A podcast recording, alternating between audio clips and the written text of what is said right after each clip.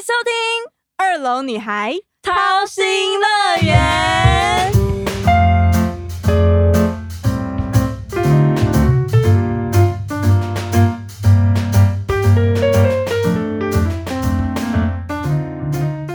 我是安安，我是巧巧，时间真的过得很快耶，你相信吗？现在已经二零二一年要结束了耶，不知不觉我们讲到了第四集《生命中的贵人》。让你事半功倍。哎、你先说还是我先说啊？这一集我真的迫不及待想要先讲哎、我觉得你很值得先说，你该不会要讲一些小人故事吧？哎、我哪有那么多小人、我很奇怪，我觉得在我生命中，我遇到小人，应该只有欺负我的人，可能讲话会伤我，可能嗯我表现的太亮眼了吧，啊然后大家都会以很嫉妒的角色来来看我，然后故意说，哎、闪亮三姐妹啊，所以我觉得我应该算是没有小人，我应该算还蛮幸运。我觉得我遇到的贵人，应该是在我生命中加分了超多，让我事半功倍。嗯，是不是要让你人生有充满了很多高低起伏的高潮呢？唉，人生那么多的高潮，我觉得还是可以感谢这些贵人们，真的。没错，那我们来聊聊好了，就是你觉得，你觉得你的人目前来讲，你的贵人有哪些？如果以现在这个这个职场上面呢、我觉得第一个我要感谢我的哥哥，因为嗯以前我就读餐旅性吧，对，然后我都一直在餐饮业，不管是饭店，然后在知名的餐厅，然后自己去呃跟另外一半去创业做餐车。嗯。可是我觉得做餐饮业真的很辛苦。嗯，你今天才知道明天到底有没有休假，而且你早上八九点就要出门，你要忙到晚上十一二点，然后你才回家，对，然后中间空班休息又休了这么长一段三个小时，我觉得天哪，很浪费时间呢、但是欸。对于餐饮的那个热情，我是没有减退的，就是热情都嗯。是还在。可是我觉得女生啊，到了二八、二九、三十，你还在做餐饮业，然后如果你没有当上主管的话，嗯，对。你，就是不适合在在这个产业里面继续待，因为你不可能三十岁你还在端盘子，你不可能再有嗯二十二岁或二十三岁那个体力可以一天撑这么久。真的，你们工时都到几点呢、啊？哎、其实都是十二个小时、欸，从早上出门，然后中间休息，可是那那都一直全部时间都是待在公司里面的，我觉得根本就没有自己的休假，所以那时候的我们在餐饮业都会想要去正常上下班的工作，说早上嗯八点上班，然后五点就下班了，然后晚上就不用再去。嗯，在工作啊，然后用到那么累，还要等客人走完之后，那边慢慢收这些东西，我就觉得我就在思考说：天哪！如果我离开了餐饮业，我要做什么？嗯，那时候刚好就是结束了餐车，餐车也卖了出去，然后那时候男朋友也分手，然后他也接到订单，他就走了。然后那时候我妈就问我说：“哎那你要不要去那个就是哥哥的公司里面？你就是去那里就学习啊，反正也没做什么这样子，对就当做学习转换一个跑道这样对。所以我就进入了这医美界。嗯，然后刚开始的时候，我进公司的时候，我哥哥只有给我一个电脑，对，然后给我二十个客户，然后就叫我去跑业务。心想说：天哪，我什么都不懂哎、对，而且医学跟餐饮业，这是根本是八哦竿子打不真着吧？的完全天差地远。对啊，而且都没有人教我。你知道谁是我老师吗谁？？Google 大神。真的？那你觉得最挫折的地方是什么？除了这这个知识上面，可能你完全没有任何医学相关的背景以外，我觉得最挫折是没有人教我哎、然后我要嗯自己去找答案，这是我觉得最挫折，因为我找不我找不到答案，因 因为什么都要靠自己去摸索，这样。对啊，那我也不可能去买书。那 Google 去查，其实医学的东西都是有限的，而且嗯你查了并不是一个最标准的，就是答案这样子。对，那我也 run 了就是三年，然后也跟着家人一起去做学习。嗯就是某一天就突然就走到，其实我都一直在思考，我我很像一个。很像一个外送员，就是去帮忙送货，然后回家，我觉得生活很没有意义。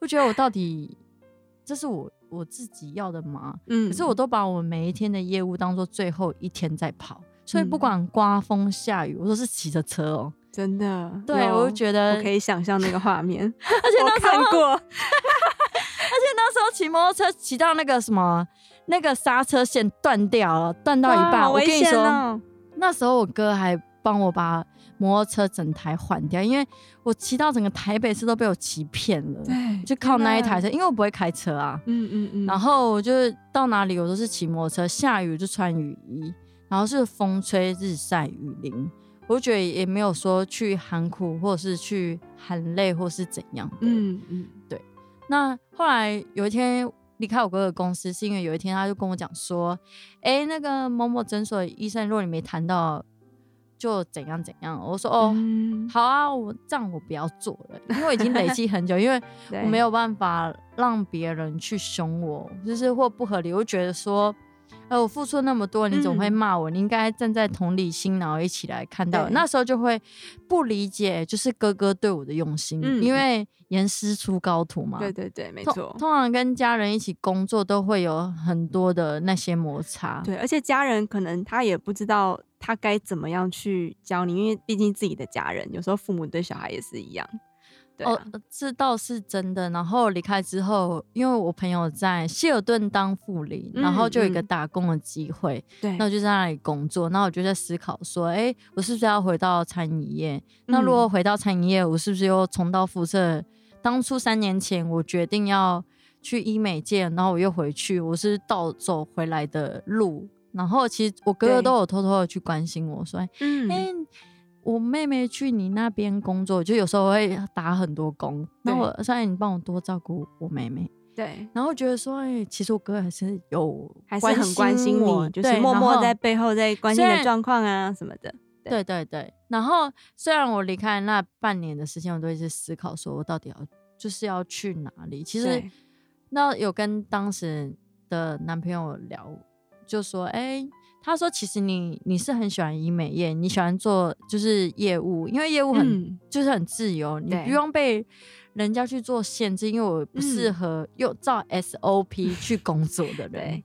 所以那时候去面试鼎泰丰，我没有过，因为他们就是很照，啊啊对他们就是很他们自己的有、欸、他们的 SOP，可是我没有那个办法在那对个框框里面，所以我面试也没有上这样子。嗯嗯嗯，那那时候那时候男朋友就跟我讲说，哎、那你要不要跟回去跟你哥就是退一步，然后道歉说，就是自己也不是故意说要负气离开啊，然后什么的，因为那当时我妈也怪我说，哎、你自己为什么要离开啊，然后怎样？你现在嗯又要回去，然后什么什么。之类的，我就跟我先跟我哥道歉说，哎、谢谢他当初给我的机会，对然后让我有在这个产业去做学习，然后其实我还是很喜欢，想了半年，嗯就还是很喜欢这一份工作。我觉得这个是对医美这件事情是很有发展性的。对后来我哥说好啊，那你就开就是薪水，我就我看啊，然后我就开了很高的薪水，然后说啊你的薪水我们请不起，啊不然我有一个嗯朋友。啊啊啊就是他们刚好呃公司有新谈的一个产品，嗯。哎、那就是我跟你认识的那时候，啊就是对真经历所以对就是那时那个时候。候。哦，对对对，也没有到很久以前，差不多，哎、也差不多三三年前，嗯。在二零一九年的那时候这样子，嗯。然后那当下我就会觉得啊，在我人生中的低潮，然后就有人跟我讲这件事情，嗯然后嗯我哥也给我机会，然后进到跟你一起的公司，那时候我们才开始教育训练呐，对啊，才比较熟啊，然后对会一起出去啊，一起聊天呐，变成很好的朋友。对，然后那时候去上教育训练课，我其实我最担心的就是，哎、你在讲三次之后，你就不会再跟我讲了，那我们应该要怎么办？对，可是完全不会，以前的我，我只会卖东西而已，懂但是专业知识上面的东西，我完全都不嗯会。嗯嗯嗯那我怎么去讲说这产品有多好？对因为公司其实没有给很多资料，你自己应该也蛮清楚的吧？对原厂的资料就不会很齐全，然后他可能因为他也得不到我们很多的资料给他，所以他可能就等于是有点防卫的那种感觉，他也不愿意给。他觉得他给太多技术资料，那你们会不会拿去用作别的用途？对，对所以那时候就真的还就是真的还蛮辛苦，而且新的产品在新的市场上，大家一定会有很多很多的一些的疑问。对啊，真的，所以那时候才遇到一个我生命中第二个贵人，就是林州和林医师。嗯，他我觉得他很不一样的地方是，哎，他跟别于医师他们不会觉得他们医师高高在上啊，或是读医学院他们有多厉害、多么骄傲。他不会因为我今天是一个小小业务，然后就不跟我讲话。嗯，因为你还记不记得我们上一次就是之前有那个产品发表会，有邀请一些医生来，那时候邀请医生都会交换一下啦。后来就有跟林医师去聊，这样子就是觉得说，哎，这个产品要怎么用才会更好？然后他就不尝试的教我说，哎，这个产品要怎么施打，它剂量要多少，然后怎样的？我觉得哇塞，他也很用心哎。对啊，认识那么多医生，他怎么可能会把他的那个 paper 告诉你？他他真的不尝试，我觉得在这一点我蛮。感动的，所以他是在那一场发表会，你们算第一次见面吗？还是之前你们就认识？就是说业务上没有没有完全没有认识，是第一次的，也不是说第一次见面。那一天很忙，你知道吗？对，那天超忙，我完全没有注意到。后来 超忙之后，我才问他说：“哎，你今天参加了怎样啊？什么什么的？”然后才开始聊天，然后做朋友。我觉得他是亦师亦友。啊，就是如果在真的在工作上啊，有遇到什么挫折跟困难啊，就会跟他讲，他就会给你很多的鼓励。我觉得对于我这三年，我永远把他的一句话告诉，就是记在心里面，嗯，就是天助自助者，自助人恒助之。意思就是说，老天爷只会帮助自己帮助自己的人。如果愿意自己帮助自己的话，其他人才会帮你。你自己都不帮自己了，老天怎么会帮你？那你先帮自己，别人才会来帮你，因为你自己先努力。对，然后老天才会帮你说：“哎，你的业务你要怎么跑？”嗨，那时候教育训练其实还蛮多的挫折，因为新的产品很多。医生的很多的质疑，那你要怎么去找答案？我都会问说：“哎，林医师这件事情要怎么处理？”他都很有耐心录音下来，一句一句的跟我解释说：“真的很难得，这怎么说？然后这怎么去解释？然后我再去回答客户这样子。我觉得他真的太棒了，我真的很感谢。我觉得每一次去教育训练，我都会跟 我的客户说：“哎。”就是这样，因为我的医师就是这样跟我分享他的这个经验，然后这个林医师真的很棒，嗯，所以他也是用这样的方法，所以大家在上教育训练的时候都会很相信这句话。嗯，我有去他的诊所给他去施打肉毒，嗯，我觉得哎，真的效果真的超好的，就是他很愿意把他自己的 know how 跟你分享，然后也不会介意说啊，你你是业务还是什么，就不会让你觉得好像有一个隔阂在那边，他愿意。去从他自己的医师的专业的角度去看这个产品，然后跟你去分享，帮助也是间接的帮助你帮公司把这个产品做得更好到下一个 level 去。这样真的，我就觉得哇塞，他就给我很多的捷径，让我学习速度更快，我更有自信去讲这个产品，然后告诉别人说这是 CP 值多好的东西，然后又是 呃外国的第一大品牌，我要怎么去跟别人推？哎。我业绩 真的每次都有冲上来，我就说：“哎，林医师，我这个月今天才十号而已，我已经达到那个业绩的六成。”他说：“你真的很很神哎，很厉害。”我说：“没有，我真的很谢谢他，就是很有耐心的教我。我觉得不会像是其他的医师，就是可能在商言商啊，或是不会再去跟你聊这个区块，也不会像朋友一样。他真的，我觉得他是我人生中。”很棒的，等于有点像亦师亦友的概念，真的，你们真的就是像我，像我跟你一样，就是很很算很舒服的状态下，我们就互相可以当彼此最好的 partner，这样。真的，哎，那你呢？你觉得人生中你的贵人是谁呀？我觉得我那天很认真在思考这个问题，然后我到头来我回想，我觉得 我人生中最重要的贵人就是我爸妈。哦，我觉得这句话虽然听起来很老套，因为很多人都会讲啊，谢谢爸妈，或是很多人在可能看到那种三金典礼上，大家第一句话对感谢爸妈，感谢家人。可是我想，呃，小时候啦，小时候成长过程，你不懂得怎么去珍惜嘛，因为以前就是我们出生下来，然后一直到读书阶段，可能我们拥有的这么多，那。父母都会觉得说，哦，这好像我出生来下来就有这些东西。对，一直到我上次有讲到我去美国读书，那时候才十五岁吧。那第一次到国外，为什么会到美国的这个契机呢？要讲到上次也有提到，说我每一天下课都是要去补习，补英文、补数学、补什么东西。我就觉得我好像，而且我又不爱读书，那我一直在这个过程中很痛苦。对我不管用骗用各种方式，我就是要逃避读书这件事情。那当然，我爸妈也知道，就是我。越叫我读，我越不想读，因为我已经做出了很明明示的这种反抗嘛。那只有英文是让我真的会愿意自动自发的学习，所以他们就看到这一点，觉得哎，那至少你什么科目都很烂，但至少英文你觉得唯一在学校课业可能是唯一可以考一百分的，对，然后就会特别哎。或许可以朝英文这个方向发展。那那个时候呢，还没有像现在那么普遍，大家都出国不同的国家去游学。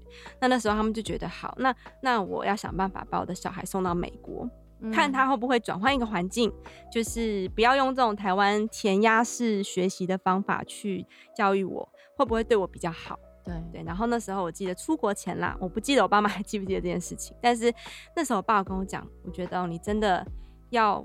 就是要出去，就是要很珍惜，因为这个真的有可能是你最后一次机会了。但那时候我真的不懂这句话什么意思。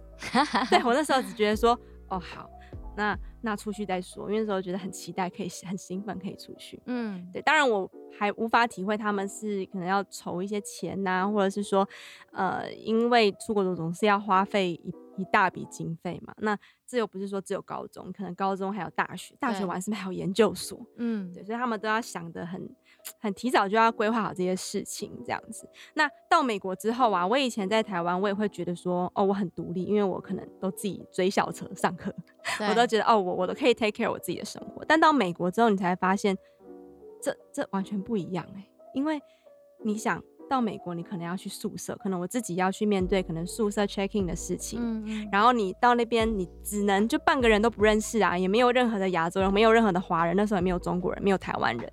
对，然后鸟不生蛋的地方，然后住校，然后就是觉得很陌生，然后就会想家。但是那时候我也会告诉自己说，不行，我一定要撑下去，因为他们好不容易有这个机会把你送出去，然后你也看到其他住校的一些其他的国际生，看到他们也是很努力的。独立自主的照顾好自己的生活，你就会告诉自己，我不能就这样放弃自己。所以从那一刻开始，我我可以很肯定的说，在美国的这一段求学的过程，算是我人生中就是活得最精彩的时间。因为在那边我找到了我自己的价值。那这个价值是说，包括刚刚讲的读书，因为美国的教育它是属于那种开放式的，它是鼓励式的，不会像台湾就是可能考试看分数。嗯，然后你考不好，他就说你你你你去补考，下次再考一次。那外国不是，外国是，嗯，他第一个他考试不一定会是都是选择题或回答题，嗯，没有所谓的 right or wrong 的 answer，他可能会给你一些嗯开放式的问题，然后让你去论述你的回答。那对我来讲，这个就不会去局限到我的想法，我可以尽情的去表达我的意见。那这个也是呃两两个国家的文化上的不同。那正好那样的方式让我觉得，哎，还蛮适合我的。然后，就算你考得很差，那他们老师也会是用一种鼓励，说没关系，你这个做不好的地方，我们看可以怎么去让你变得更好。而且，另外一方面是，他也很鼓励你去多尝试一些课外的活动，比如说之前我在台湾被禁止的吹直笛 这件事情，在国外其实不要讲音乐啦或体育，他们很鼓励我们。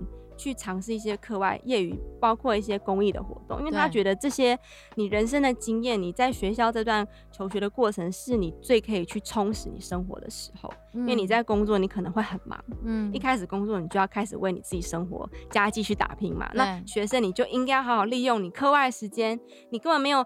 可能没有，就是嗯赚钱的那种，就是那种家计上的压力嘛，所以你可以毫无顾忌的去去规划你课余的这些户外活动。那从这些过程当中，你会学习到你很多人生的经验。嗯，对，所以这个部分就真的让我觉得是。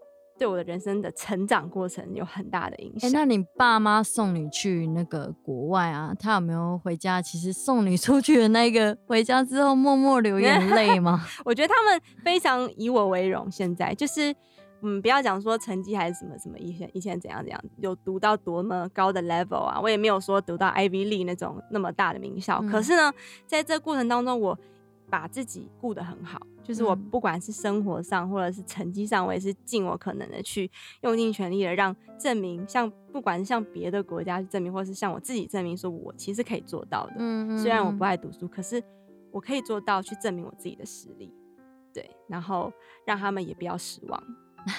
对，现在你就是成为你爸妈的家，那有什么话对你爸妈说？也许他们会听哦。其实该说的也讲了非常多，就是千万的感谢还是不尽在眼中，就是还是要非常感恩他们的付出。因为说实在，出国的花费真的很大，然后我们自己现在都赚钱了，所以 我们也很很能够体会说，你想美国一个学期的学费，一整年好了，不要讲一学期，一整年的学费。最少最少也要四万美金，而且那个是我当时去读书的时候，嗯嗯，对，以当时来讲哦，因为那时候是读私立高中嘛，嗯，那那个学费已经是比很很高很高，因为当地人都是读公立，公立都是几乎都是免钱的嘛，美国是十二年的教育，对，所以一年至少要一百二十万到一百五十万，你还不加生活费，可能就要准备两百了，然后然后每一年每一年呢，而且现在听听说是更多，就是现在现在的你知道。经济成长什么各方面，物价成长真的超可怕。而且出社会之后才知道，哦，原来爸妈赚钱这么的辛苦。对，就是每你每一分每一毫是用尽全力去赚的。对，所以我觉得真的还蛮感谢爸妈，让我们有那种衣食无缺的生活。像我以前都不用去打工啊。然后也没有什么学贷，我爸妈都帮我交好。可是出社会之后，你就要为你自己的人生去做负责，就不可能当啃老族吧？对，没错。而且真的出国之后，我会发现，说我找到刚刚讲到找到自我的价值，我可以去去为自己去发声，因为我有增增加了我自己的自信，所以我知道说我的优势在哪里。嗯嗯。所以以至于说我回台湾之后。整个不管是工作的路上，不管是在转职啊，或者是说转换跑道，像你刚刚讲，就是在比如说跨两个领域之下，我也不会觉得说害怕，因为以前都会觉得我比不过人家，嗯，对，然后现在反而会觉得说，哎，就算我不全会你要我做的事情，可是我有这样的能力，我觉得我可以胜任，我有这样的潜力，你值值得害了我去可以去做到你想我做的事情，对，所以这个是真的很不一样，所以我觉得。最后，最后也要非常，我们都要非常感谢我们自己，真的的努力。我们最大的贵人也要归功于我们自己。我从来都没有想过，我最大的贵人是自己。哎，当你第一次跟我讲了，说，哎，我问你说，哎，你生命中的贵人是谁？然后说我爸妈，跟 我自己呀。我说自己，对，真的，因为，嗯，我想以前也不会真的想到这么多。对我记得以前有一个，我有个高中同学，因为说实在。以前我真的也搞不懂我自己是什么样的人，然后我也不知道我要什么。那我那时候有个朋友就跟我说：“他说我跟你说，以前有一个名人他说过一句话，他说只要你愿意相信你是那个全世界最幸运的人，你就会成为那个最幸运的人。”当时我也不懂，后来我自己一直保持，但这句话一直留在我的脑海里。对我就一直把这个记在心中，然后每当遇到挫折或是遇到一个。嗯，算是一个转换转折点的时候，我就会想到这句话，觉得不管发生什么事情，我相信像你说的，老天自助就是自助，在帮助你愿意自助自己帮助自己的人。对，所以他一定冥冥之中会帮助我，会保佑我，可以 安然的度过这样 子。对，阿门。所以如果是我，我每次都会告诉我自己，就是我会去。跟我心里面那个巧巧说，嗯，哎，我对巧巧真的很不好哎，我觉得我都让他在外面受很多委屈，譬如说工作遇到很多挫折跟困难，我觉得他当我心里面那个乔乔，我觉得他真的好可怜哦，连在感情上还要遇到，你都不懂得保护自己吗？你不会 say no 吗？你不会说不要吗？你为什么要让自己受那么多伤啊？嗯，我觉得我真的对他真的很差，如果我再聪明一点，我应该。要站在一个第三者角度，好好拥抱我心里那个自己。真的好想好好拥抱你。我觉得你也是我人生中的贵人啊！哪里哪里贵？第一个也要感谢你哥，你哥没有你哥的成全，我们也不会遇见。哦，对啊，要不要拿来的钱？我觉得就是当我们真的找到自己，然后知道听到安静的听到自己的声音，知道自己的需求，然后也可以好好的去强化内心，从内而外的去强化自己的时候，我们也更有那个力量可以去成为别人的贵人。真的，可是对于因为我跟我哥从小到大，哎，我们应该一年讲不到十句话，就没有什么话可以讲。哎，我的天哪！我觉得就不知道怎么去表达自己心里的感受。可是我觉得，哎，很想跟哥哥说：“哥哥，谢谢你，然后我爱你。”对，我觉得有时候对家人呢，就是虽然我们讲说除了家人以外没有所谓的理所当然，但是其实家人的付出他也不完全是理所当然的。哎，今天他把我们生下来，今天他是你的，就是他是你的哥哥嘛。我们虽然有血缘关系，可他也不应该是因为哦有血缘关系你就应该对我怎样。其实有时候很容易会被忽略掉。嗯嗯。比如说我们也不会去哦帮忙煮菜，我们也不会说哦谢谢你煮菜。但是我们对别人说哦谢谢你帮我准备，就是对别人很容易充满感谢。可是对自己家人反而有时候说不出口。哦，对我妈也会，她可能很认真、很努力的煮完餐。我说妈，你这煮的这晚餐实在 太好吃了，真的。她就会下一次会更努力煮的更开心，真的。对。时时充满了感谢，我觉得人人都可以当我们的贵人，我们也可以花一份我们自己小小微薄的力量去帮助真的。可是我觉得最重要其实还是老天吧，我觉得老天给我饭吃真的超多的，真的。完全可以体会到，你最近一直在跟我讲啊，我好感谢老天哦！我的感谢，我的天呐，让我事半功倍。我不是跟你说，哎，我的业绩又达到，今天才五号而已，我还是十号，我已经达到六成。哎，我现在，我最近也不是有跟你讲说，哎，现在才十六号而已，还是 我说我业绩已经达标了，可以躺赚，我真的完全可以横着走啊，对，而且横到可以到年底去，哎，你说拽不拽？超棒的啊！我觉得也不是说一样，就是回去你自己先帮助自己，老天才会去帮助你。那他看到你的努力跟成就，我一定要好好把握你妈说的，把握这十年，真的真的，我要好好的冲，把握这一个机会跟运。你运没有来，我觉得你什么什么都就是你要一定要先蹲地脑去做等待。对，我觉得每个人一定都要相信自己，在某方面一定有。可以被看见的那个价值，对，所以一定要努力的去寻找它，不要一直去跟别人去比较，说啊，我这个好像嗯身材没有他好，这样好像不太，就是我怎么办？就不要去一直去想到自己不好的地方，要把自己好的地方去放大。